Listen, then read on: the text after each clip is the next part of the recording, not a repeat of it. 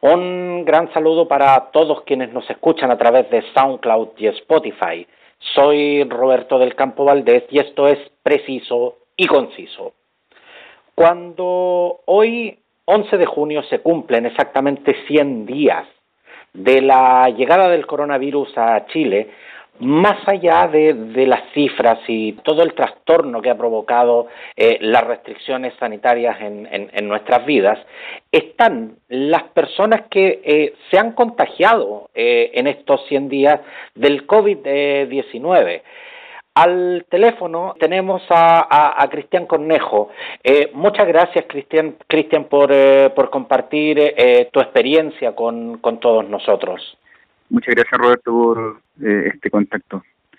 Antes, eh, antes de conversar, eh, antes de comenzar esta, esta conversación, quiero, quiero contarles a todos quienes nos están escuchando que esta no es la primera vez que, converso con Cristian. Con Cristian nos conocemos hace, hace varios años debido a que, a que fuimos compañeros de, de enseñanza media.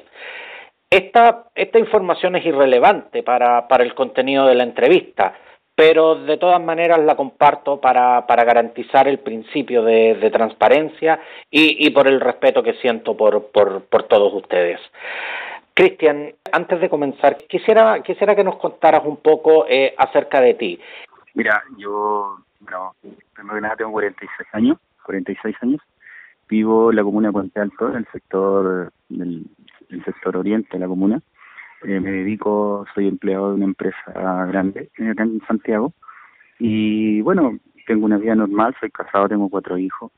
Y como todo, o sea, viviendo en el día a día y sufriendo los embates de, esta, de, este proceso de cuarentena. Y bueno, como ya lo mencionó, ya tú lo mencionaste, con los efectos de una el ser un, portador positivo de este, de este bicho que nos está afectando a todos.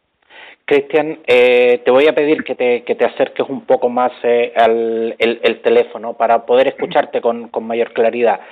¿Cómo, ¿Cómo y cuándo empiezas a darte cuenta de que podías ser un portador del COVID-19? Mira, nosotros con la familia el día 11 de mayo fuimos a la clínica, la clínica BUPA acá en Santiago a vacunarnos contra la influencia.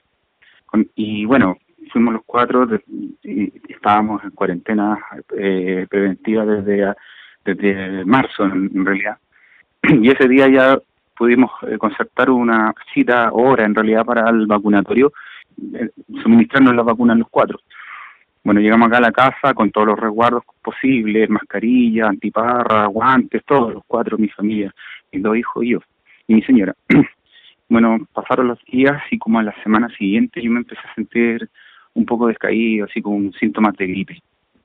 Bueno, eh, llegó la última semana de mayo y ahí empecé a sentir un decaimiento ya más fuerte y un día con temperatura. Eh, a mediados de, esa semana mis, hijos, mis dos niños, tuvieron fiebre pero no con un cuadro mayor a 38.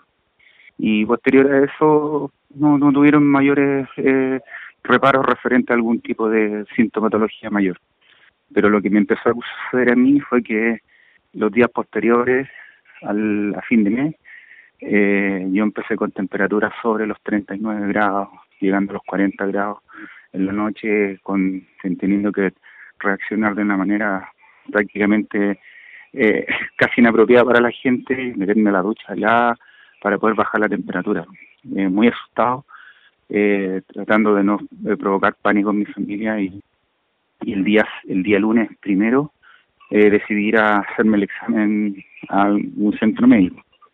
Partí a hacerme el examen al centro médico de Puente Alto y no tenían no tenían recursos para, o sea, no tenían exámenes disponibles para hacer el PCR.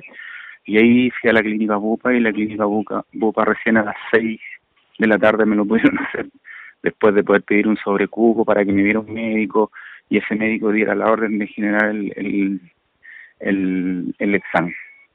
más allá de los síntomas que, que, esto tiene, ¿cuál es la primera sensación que se te viene a la mente cuando te estás convirtiendo en un sospechoso hasta cuando te confirman que, que efectivamente eres un caso positivo? Cuando yo decido ir a hacerme el examen es por un tema de descarte, pero en, el sistema es tan malo porque no te dicen si sí o no, o sea, te dicen vamos a hacer el examen, pero tienes que esperar hasta el resultado. Pero como te digo, es un tema de una incertidumbre completa, o sea, desde que yo me hice el examen por prevención propia, hasta cuando me lo entregaron pasó una semana y esa semana fue la mejor, peor semana de mi vida. Pero como te digo, hasta cuando tú realmente sabes, yo sinceramente sentía que, estaba con este ficho en el cuerpo, pero no tenía la certeza porque no había nada que me lo, me lo dijera porque estaba dentro de un proceso, que es un proceso normal, entre comillas, para las personas que tienen que esperar hasta que te entregan el resultado. En toda la información que yo he podido eh, conocer en estos 100 días respecto al COVID-19, mucho, mucho se hablaba de que los síntomas eran muy propios de una gripe eh, o eran muy propios de, un resfrío común. Nosotros, eh, ya, ya, ya que tenemos nuestros años, todo, ya nos hemos resfriado más de una vez, conocemos perfectamente la sensación. Pero esto se parece realmente a algo que tú hayas sentido antes. No, Roberto, no, porque cuando tú pierdes el olfato y el gusto, ahí te das cuenta que esto es algo muy distinto a una gripe. Yo tuve H1N1 hace un par de años atrás y fue la típica, las persianas, eh, no sé, por el dolor de cabeza, el, el dolor de músculo, pero yo no sentí eso, yo no sentí dolores de cabeza, no sentí dolores musculares, sino que no solamente sentía fiebre, fiebre, y ese ese malestar que te digo yo de no tener ese, el olor y el sabor es lo que más te, se te acentúa y sientes como un olor ácido en la nariz o como un olor metálico muy desagradable, eh, es como muy, no sé, no se lo vaya a nadie, en serio. ¿Qué pasa? Porque tú viviste una semana de incertidumbre en que podías ser positivo como podías no serlo. Eh, ¿cómo, ¿Cómo es el momento en que tienes que comunicarle esto a, tu familia? Eh, bueno, mi señora ya estaba con muchos síntomas, también andaba muy desganada, y decidí por ella llevarla a la clínica. Y en el trayecto de vuelta desde la clínica Indisa a mi casa, acá a Puente Alto, eh, me llaman en el camino y me dicen que soy COVID positivo me llaman de la clínica, pero de como una unidad de, del Ministerio de Salud. Pero así como una, es, como una información, o sea, ustedes lo llamamos para informarle que es COVID positivo y que tiene que tener los resguardos, tiene que estar en su casa, pero y en tanto, compadre, o sea, yo ya me sentía mejor. Y es verdad, mucha gente ya cuando ya está mejor, te informan que eres que es portador positivo de esta enfermedad, ¿me entendés? Y en ese tiempo en que tú no sabes si eres positivo o, no lo eres, estás en contacto con tu familia y, es perfectamente factible que hayas contagiado a otras personas. O sea, mira, en este caso, como yo me mantuve aquí dentro de mi casa, eh, el bicho, como decía el médico que nos vio el día lunes, que vio a mi señora, el bicho está en la casa. Si ustedes no salieron por ningún lado, no le contagiaron a nadie. Pero ¿qué pasa con la gente que no lo, no lo sabe? ¿Me entendí? La gente no lo sabe y no lo va a saber hasta cuando no te lo informan, no te lo confirman y eres un portador positivo y andas pululando por Santiago y puedes contagiar a las demás personas. Y es verdad lo que dices tú, es así. O sea, si, si, tú, no, si tú no sabes que eres un portador positivo, eh, vaya a seguir haciendo tu vida normal. ¿Entendí? Aunque te, aunque te digan, no, que usted tiene que estar ahora en cuarentena y tiene que estar en resguardo. Pero, amigo, o sea, eh, nada te lo confirma de, de, una forma tan tácita como decir, ¿sabes qué? Tú de ahora en adelante eres portador positivo de COVID o por las dudas vaya a tener que quedarte resguardo. El resguardo lo hice propio y no me moví desde mi casa y, en ese aspecto fui súper responsable. Pero como te digo, para el resto de la gente que no lo puede hacer, eh, no lo puede hacer y punto, ¿no? ¿Me entendí? Hay, hay como una, no hay una claridad en saber qué es lo que tienes que hacer o cuál es el protocolo que tú tienes que asumir en base y después de una semana te mandan a través de tu correo, te mandan un protocolo, te mandan un montón de cosas que tú tienes que seguir al pie de letra, que tienes que estar aislado, que tienes que andar con mascarilla dentro de tu casa, pero ¿sabes qué? Eso ya a esa altura ya no, no sirve. Si estás dentro de tu casa no sirve porque el bicho ya, ya murió acá en, en este en estas cuatro paredes, ¿cachai? ¿Qué pasa, qué pasa con el tema laboral? Porque eh, si bien es cierto que eh, muchos de nosotros estamos realizando trabajo a distancia desde, desde nuestros propios hogares, pero en estos momentos tú estás enfermo. Por lo tanto, como cualquier enfermo, tienes, tienes derecho a una licencia. ¿Qué pasa con, con, el, con el tema de la licencia en estos casos? En ese momento, cuando a mí me informan, me dicen que me van a tener que entregar una licencia, pero que esa licencia va a constar de siete días porque se contabilizan desde el momento en que yo me hice el COVID, o sea, me hice el examen. yo le digo, pero ¿cómo? Pues si hasta el momento cuando yo fui a ver a la facultativa que me dio la, hora, orden para poder hacerme el examen, ella me decía que no podía generarme una mm, licencia porque, y si no era COVID, me dijo, vamos a estar engañando al sistema. Y ahora tú me dices que la, la persona que me llama, que son siete días y se contabilizan desde el día que tú te haces el examen. O sea, te das cuenta, o sea, hacen, no sé, hacen una, una sumatoria eh, fantasma, por decirlo de alguna forma. Es absolutamente contradictorio, en definitiva. Exacto. Y claro, y supuestamente eh, es un tema como que no, no, no, te cuadra un poco, porque claro, yo en, mi trabajo, yo informo todo el tema en mi trabajo, no, tengo, no, no tuvieron problemas, y en mi trabajo no van a tener problemas referente al tema. Pero ¿qué pasa con la gente? Yo pienso con la gente que tiene menos ingresos o que son ingresos mínimos. ¿Entendí? Les, quitan esa cantidad de plata, más encima no le pagan todos los días. Y, ahora es más, como mi señora ahora es positiva, mi licencia se tendría que extender hasta el término de su periodo, hasta cuando ella esté de alta. Porque como estamos en una cuarentena, según el, llamado que me hizo, la porque el día de ayer me llamó eh, una persona del CRMI de Salud, me indican que mi, mi estado de cuarentena se, extiende hasta cuando mi señora esté de alta, porque ella tiene días de desfase. Mi estado es distinto al de ella, pero igual estoy dentro de, la cuarentena que ella tiene que, asumir. Es súper extraña la situación, ¿cachai? Y poco clara, por decirlo de alguna forma. Cristian, uno, uno de los aspectos también que se, que se ha cuestionado en estos, eh, en estos 100 días es el, el valor que tiene el test. ¿Cuánto vale exactamente el test? Mira, eh, el, personal por la, cobertura que yo tengo en mi plan de ISAPRE a mí me salió gratis, igual que a mi señora. Pero dentro de la estando presente ahí cuando yo estuve para poder hacerme un examen y gente que no tenía como para pagar porque lo hacían en forma particular, les cobraban 25 mil pesos en la. En la, en la forma privada son, creo que son 25 mil pesos los que se pagan. Yo por eso te digo, yo en lo personal, no, para mí fue costo cero porque mi SAPRE cubre el, ese, ese examen. En este caso, eh, tú y tu esposa son positivos. ¿Qué edades tienen tus hijos y, y en estos momentos, cuál es la información que tienes con respecto a la salud de ellos? El más chiquitito tiene 5 y el mayor tiene 11. Eh, por lo que hablábamos con el doctor que vio a mi señora en la clínica en el, el lunes, ellos ya están con deben estar con el cuadro eh, del virus, pero ellos ya lo, el cuadro febril que hicieron la última semana de mayo fue lo que les lo que les tocó, o sea, más allá de eso no van a tener nada porque ellos como niños supuestamente me, nos contaba el doctor que generan los anticuerpos mucho más rápido que los la gente adulta. De hecho, él hablaba que hay un hay un delta de, de edad, son hasta los 15 años que los niños tienen la factibilidad de poder sentir un resfrío leve y no más. Ahora, si el niño tiene complicaciones como de asma y cosas por el estilo, a lo mejor ahí pueden sentir eh, sintomatologías mucho mayores, no sé, pues como problemas respiratorios o dolores de cabeza o náuseas, cosas por el estilo.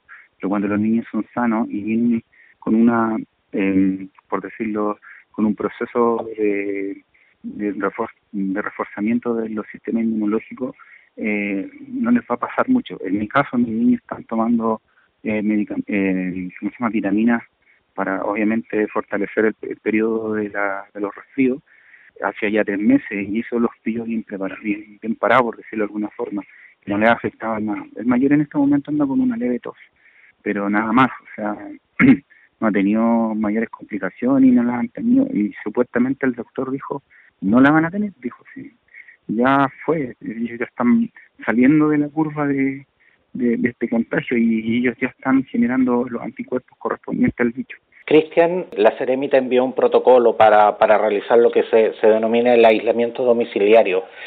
¿Tú tenías eh, la posibilidad de salir de tu casa y trasladarte a alguna de estas residencias sanitarias?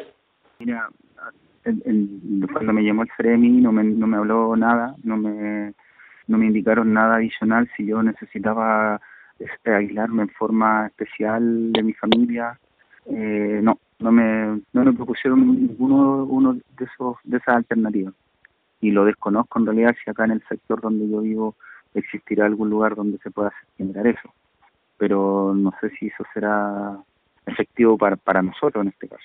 Mucho, mucho se habla eh, justamente de, del aislamiento domiciliario de las personas que no tienen eh, la posibilidad como tú de, de, realizar eh, la cuarentena en otro lugar que, que no sea el propio, el, propio domicilio. ¿Y qué tan complejo ha sido? De las cosas que nosotros utilizamos como son cucharas, platos, todo tema, se lavan de inmediato una vez que se utilizan, se termina, se termina de tomar 11 y se lava todo. Yo almuerzo y ceno con ellos, pero no con ellos en la mesa, sino que a distancia. O sea, pues ellos están sentados en el comedor, disculpa, y yo estoy sentado en el living con mi bandejita comiendo con ellos. ¿Por qué? Me dijo el doctor. El doctor dijo el tema del aislamiento, que fue súper súper escuero, y, lo encontré mucha razón. El tema del aislamiento me dijo un tema psicológico, me dijo. Porque aunque tú tengas eh, un aislamiento excesivo, extremo dentro de tu casa, el bicho ya está, dijo, ya está, dijo, y eso va a ser una, va a ser un tema psicológico sobre todo para los niños, porque van a, va a haber una separación de, funciones que en realidad ellos no la van a entender mucho, pero sí generen este aislamiento, igual yo andaba con mascarilla y todo el proceso bien, bien protocolar, pero a pesar de todo, el hecho de que tú te puedas adorar en la mesa y estar con ellos ya provoca un vector a la fuerza que no lo, no lo tenía estimado. Así que por eso generalmente, claro, cuando tú estás comiendo no estás con mascarilla, obviamente. Y el hecho de estar a distancia dentro de los mismos horarios de comida ya provoca un distanciamiento que hace que esto eh, se mantenga, se mantenga la distancia y, se cumple el protocolo, por decirlo de una forma. Cristian, y desde, desde el punto de vista emocional, eh, ¿cómo ha sido para ti tener que, tener que distanciarte eh, físicamente de tu familia ¿Qué, ¿Qué sensación te produce, por ejemplo, el no poder acercarte a tu esposa, el no poder acercarte a tus hijos? Soportable, soportable, es porque cuando hay hay diálogo, hay conversación y todas estas cosas se toman con alturas de ella, eh, creo que se, se, sabe sobrellevar porque los tienes aquí, los estás mirando, quizás a lo mejor pasan por tu lado y tú le, no sé, pues le puedes pegar una chasconea al, al más grande o al más chico, pero sabéis que ellos no te pueden abrazar, yo creo que eso es lo único que, que se puede, pero que tienes dentro de tu, dentro de tu eh, metros cuadrados, por decirlo de alguna forma.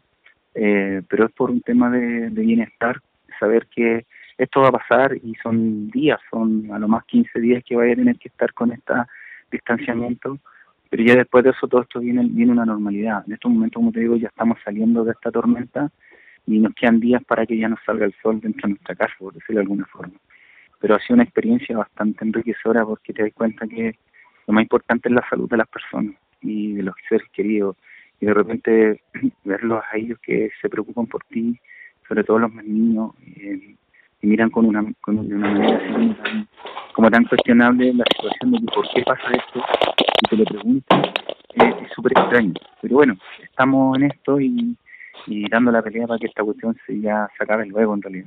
Cristian, cuando se han hecho muchos llamados eh, a, respetar las restricciones sanitarias, a respetar específicamente las cuarentenas, ¿cuál es el llamado que, le haces tú a la gente en este instante cuando, al parecer, eh, todas las medidas han sido insuficientes para, para contener el contagio del, del COVID-19? Cuando tenéis gente que no tiene eh, un sueldo fijo como uno lo tiene por ser empleado dependiente y, y no poder generar un trabajo a distancia, eh, lamentablemente las situaciones se, eh, eh, se apremian porque mucha gente necesita del día a día para poder tener un, sostener un plato de comida o llevar el pan a, la casa, ¿me entendí? Yo creo que muchas de las personas no no lo hacen no porque no quiere, sino porque no puede simplemente. Y te lo digo personalmente porque muchas de las cuando yo estuve en esta salida que tuve hacia cuando tuve que ir al médico a Puente Alto, y mucha gente en la calle que no andaba por eh, paseando, porque el negocio, los negocios están todos cerrados, sino que mucha gente anda vendiendo y tratando de llevar un sustento a sus casas.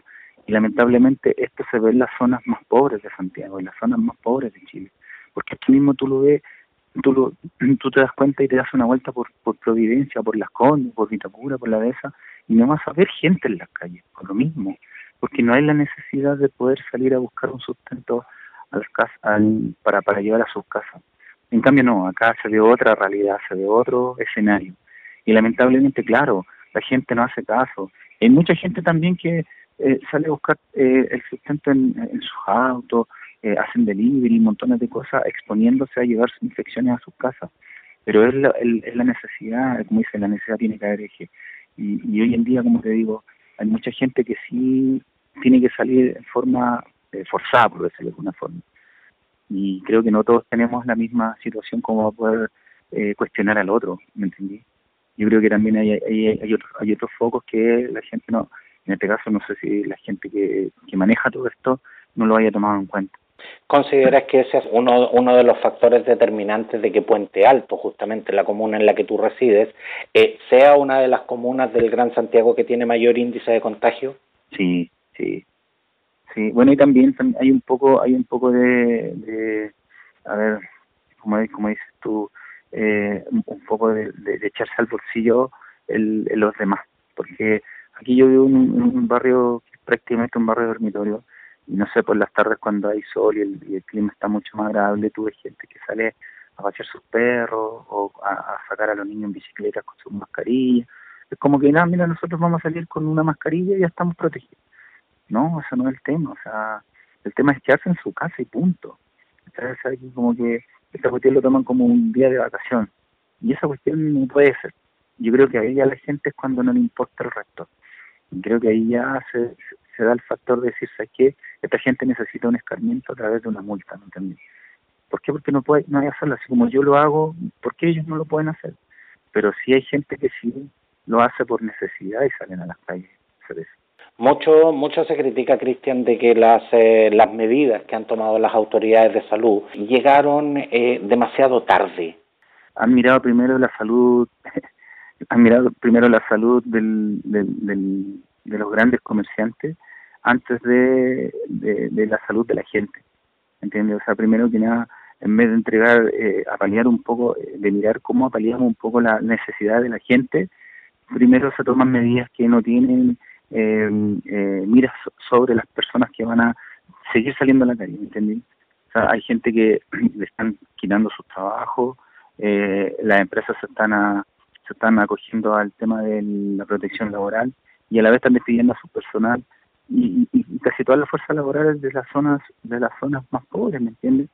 lamentablemente tenéis gente que está haciendo filas la AFC, en los bancos para cobrar sus cheques, ¿me entendí? Todo un tema que es, como una bola de nieve, ¿entendí? Ni, ni siquiera es decir, no, es que la gente necesita que esta cuestión se, se regulariza desde antes, pero las medidas así como poder haber puesto una cuarentena total, sí, a lo mejor es más efectiva, pero efectiva, compadre, o sea, de, de, de, de saber cuánta es la gente que realmente está haciendo un trámite a la que anda, no sé, paseando, ¿entendí? O dándose una vuelta adicional mirando qué es lo que puedo hacer para, no sé, ¿me entendí? O sea, hay gente que, que, en realidad me dice, estas personas, ¿por qué andan en la calle? Pero por eso te digo, eh, las medidas que se, que se tomen siempre van a ser insuficientes porque siempre vaya a tener un factor que va a omitir esa medida. Cristian Cornejo, eh, quiero, quiero darte las gracias por, por, por compartir esta, esta experiencia, por, por abrirnos eh, en este instante eh, las puertas de tu casa y especialmente la, la, las puertas eh, de lo que es tu intimidad. Quiero, quiero, como te digo, darte, darte de verdad las gracias porque considero importante que más, eh, eh, más allá de, de, de, toda la información que, que se ha repetido hasta el cansancio, Creo que eh, es muy importante de lo que significa realmente y a los riesgos que, que, que, nos estamos exponiendo. Todos los días estamos viendo cifras cada vez más abultadas de personas fallecidas, personas que, que como Cristian, eh, que como usted, que como yo, eh, personas que tienen un entorno familiar, personas que tienen una vida, personas que tienen una historia. Algunas eh, probablemente van a salir eh, sin, sin mayores problemas que una, que una molestia, digamos, pero hay personas que realmente no, no, no van a poder salir. Por lo tanto, eh, a, través, eh, a través de tu experiencia, eh, Cristian, poder, eh, poder contar y sobre todo hacer un llamado de verdad a la gente, las personas que, que, que tengan la posibilidad real eh, de respetar las restricciones sanitarias, por favor, háganlo. No, mira, yo lo único que le, puedo decir a la gente que se cuiden, que toda medida es insuficiente ante este bicho. El doctor nos decía, el último doctor que vimos acá en la clínica dice, dijo, nosotros que estamos preparados todo el día luchando contra este flagelo, nos enfermamos de la misma forma y nosotros andamos con antiparras, con guantes, con trajes especiales y nos contagiamos de la misma forma. No sabemos cómo, pero lo hacemos. Y, y en la calle va a ser mucho más, mayor el porcentaje, eh, la posibilidad de que tú te puedas contagiar y, aunque tú mantengas todo el protocolo, lo importante es cubrirse todas las partes, eh, no sé, por los ojos, la boca y la nariz, es lo más importante. Y las manos, cuando lleguen a sus casas, no sé, por el protocolo de lavarse, cambiarse ropa, no entrar con nada de lo que tú anduviste en la calle, afuera, a, tu casa, aislarlo por forma completa y, esa ropa echarla dentro de una bolsa hasta cuando la laves con agua caliente y con detergente. Pero, como te digo, eh, por favor sigan, sigan la instancia, sobre todo donde hay gente adulta, sobre todo donde hay niños, y, y eso, cuidar a la gente adulta que es la que nos entregó la vida, y la que nos entregó gran parte de nuestro saber, y queremos a ellos un, buen tiempo más. Por eso les digo, cuídense harto y, y gracias por, por Roberto, a ti por, por darme este espacio de poder contar mi experiencia y encantado también de que ustedes me puedan escuchar y tomen esta, este ejemplo, es real, es, es, humano en realidad y créanme que hay, hay momentos en el cual tú te miras y te haces una introspección y dices, ¿cómo voy a salir de esto? Y de a pasar esto, eh, lo, iremos a, a sortear con suerte, eh, con, de buena forma. Pero bueno, acá estamos, ya estamos saliendo de todo esto y gracias a Dios recuperándonos eh, como familia. Muchas gracias, Cristian, y, y, por supuesto te deseo, te deseo a ti, a tu esposa, eh, a tus hijos una, una pronta recuperación y, y, por esa razón también hay que ser reiterativo con esto. Por favor, eh, le pedimos a la gente que respete las normas sanitarias porque eh, esto está cobrando vidas. Muchas, muchas gracias, Cristian.